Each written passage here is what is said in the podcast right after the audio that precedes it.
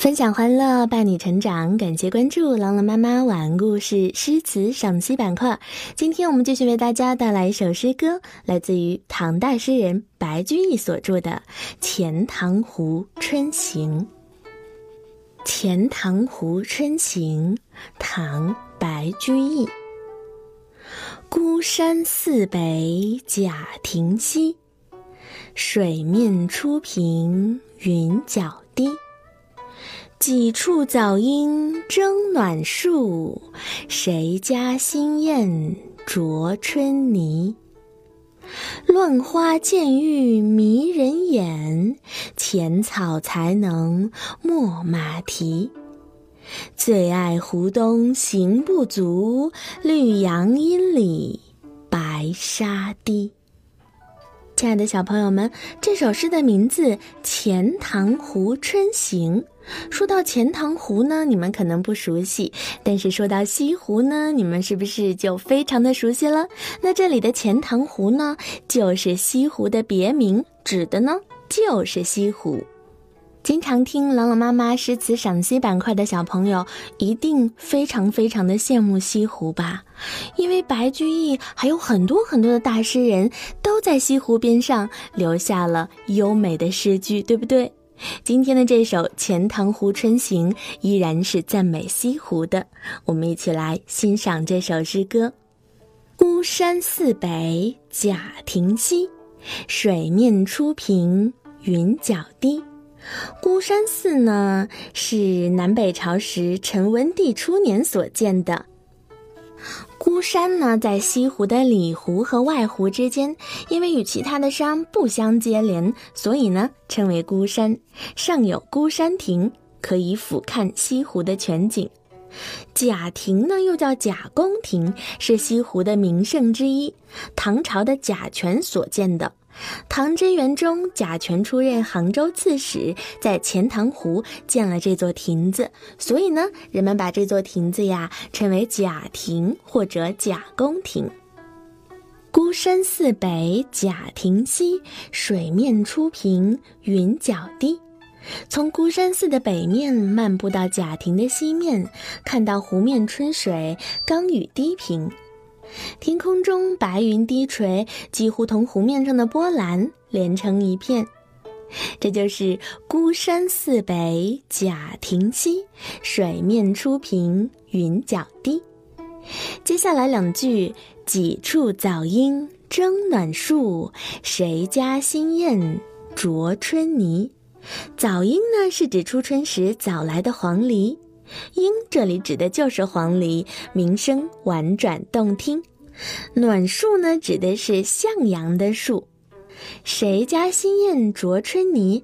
新燕呢，这里指的是刚刚从南方飞回来的燕子。春天到了，燕子当然就要从南方飞回来了。这两句它的意思是说，几处早春的黄莺争着在向阳树枝上歌唱，不知谁家新来的燕子在衔泥筑巢。这就是几处早莺争暖树，谁家新燕啄春泥。接下来两句：乱花渐欲迷人眼，浅草才能没马蹄。乱花呢，在这里指的是纷繁的花；浅草呢，指的是刚刚长出地面还不太高的春草。这两句，它的意思是说，各种各样的春花渐渐的让人眼花缭乱，浅浅的春草刚刚能够遮没马蹄。这就是乱花渐欲迷人眼，浅草才能没马蹄。真的是非常优美的春天的景色，对不对？最后两句：最爱湖东行不足，绿杨阴里白沙堤。我最喜爱西湖那边，走也走不够，看也看不足，掩映于绿色杨柳荫下的白沙堤。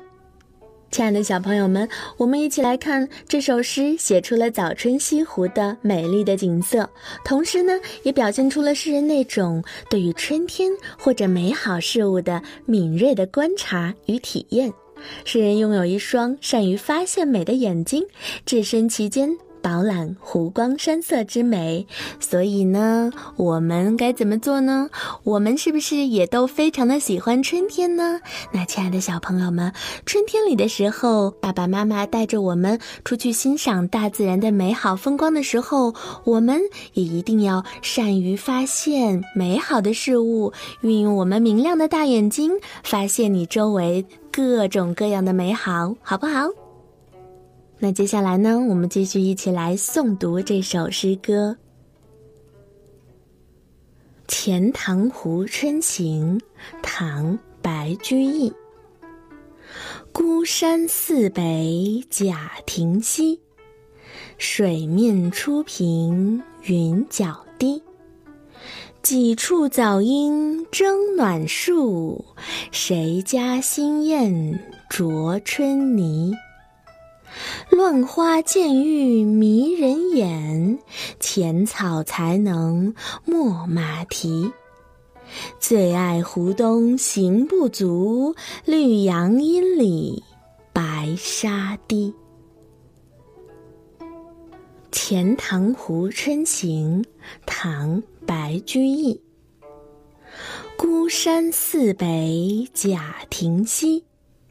水面初平云脚低，几处早莺争暖树，谁家新燕啄春泥？